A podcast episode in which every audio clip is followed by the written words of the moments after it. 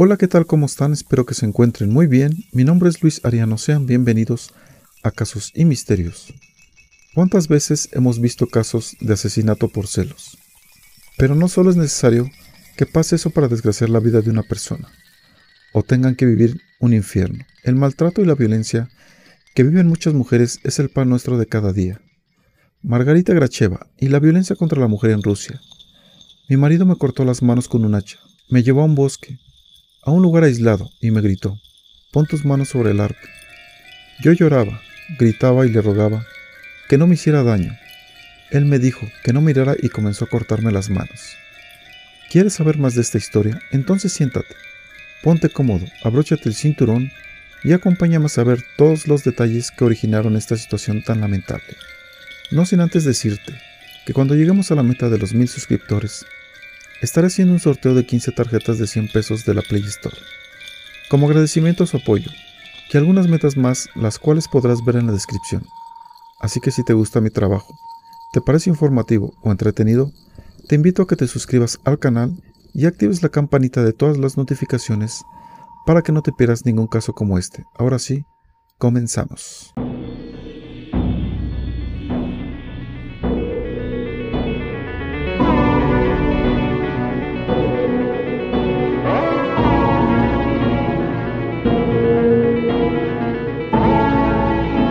Esta es la historia de la rusa Margarita Gracheva, de 26 años, víctima de la violencia de su esposo. La pareja llevaba algunos años juntos, con hijos producto de lo que alguna vez fue su amor. Pero como toda pareja, comenzaron las peleas, las constantes discusiones, lo que llevaría a este trágico desenlace. En diciembre del 2017, después de dejar a los niños en la guardería, su ahora ex marido Dmitry Grachev Llevó a Margarita a un bosque en las afueras de Moscú, sin pensar siquiera lo que estaba por venir. Pasó todo por su cabeza. Tal vez un paseo para distraerse y olvidar por un momento todo. Fue justamente en el bosque, donde empezaría su agónico infierno, presa de los constantes celos y las discusiones que ya habían tenido anteriormente. Allí le hizo torniquetes en sus brazos y le cortó las dos manos con un hacha, sin importarle absolutamente nada. Después de eso, la llevó sangrando al hospital y les dio a los médicos una caja con la mano derecha de su esposo. Luego, después de esto, se entregó a la policía.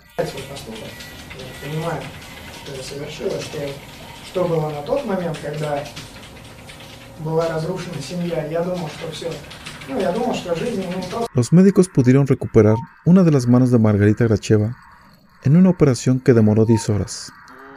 El caso de Margarita puso en relieve los pocos severas que son las leyes rusas sobre la violencia doméstica, luego de que en el 2017 varios delitos fueran eliminados del Código Penal. Su exmarido fue declarado culpable y condenado a 14 años de prisión. Un mes antes de que Margarita fuese atacada con el hacha, su esposo la había amenazado con un cuchillo. Él tomó un cuchillo y lo puso en mi garganta y repetía, admítelo, ¿me estás engañando o no?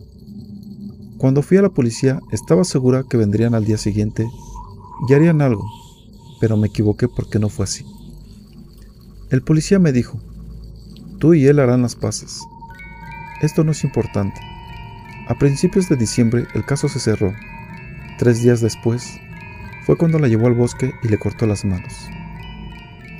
En febrero del 2017, el Congreso ruso eliminó algunas leyes del Código Penal que castigaban el abuso doméstico las primeras agresiones en las que la víctima no es hospitalizada ya no se tratan como delitos penales y se redujeron las penas.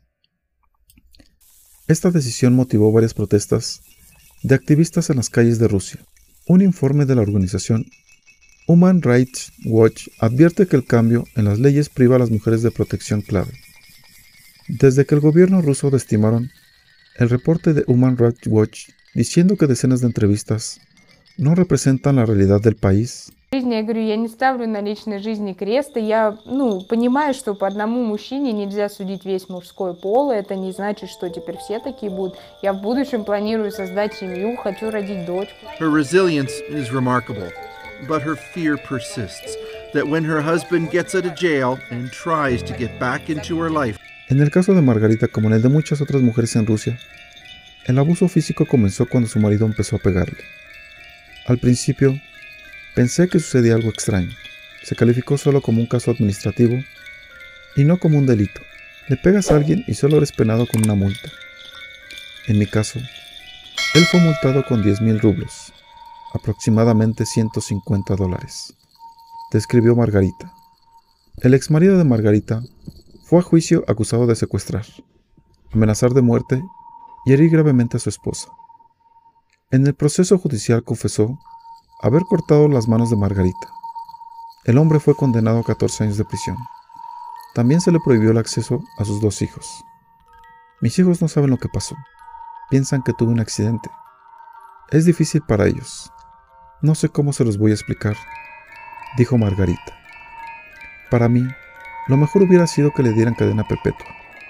Eso me mantendría segura.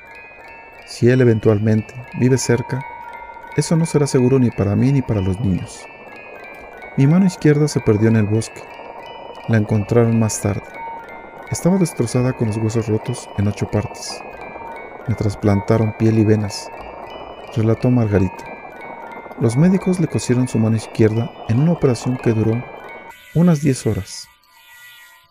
Personas de todo el mundo le enviaron donaciones que alcanzaron los 65 mil dólares para que la mujer pudiera tener una mano biónica derecha. Her, delivering 40 blows, first slicing up her leg and then severing and pulverizing both of her hands, leaving them in the snow.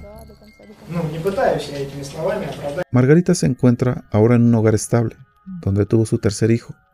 Se casó y su familia tiene la paz que necesitaba.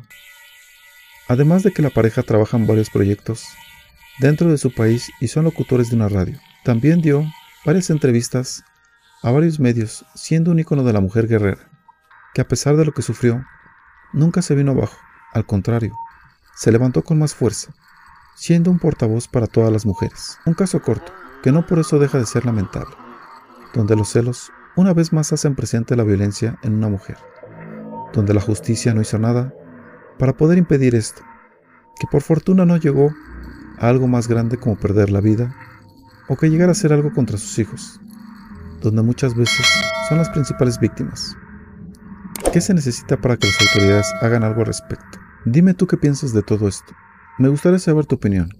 Ya sabes que si deseas hacerlo, puedes dejar tu comentario. Si este video te gustó o fue informativo, dale like, manita pulgar arriba, compártelo con tus amigos y en tus redes sociales. Eso me ayudará mucho a seguir trayendo este tipo de historias para todos ustedes. Si te gusta mi trabajo o los casos que traigo cada semana, te invito a que te suscribas y que actives la campanita de todas las notificaciones para que YouTube te avise cada que subo un video nuevo y no te pierdas ningún caso como este. De esta forma, me estarías apoyando y motivando a seguir adelante.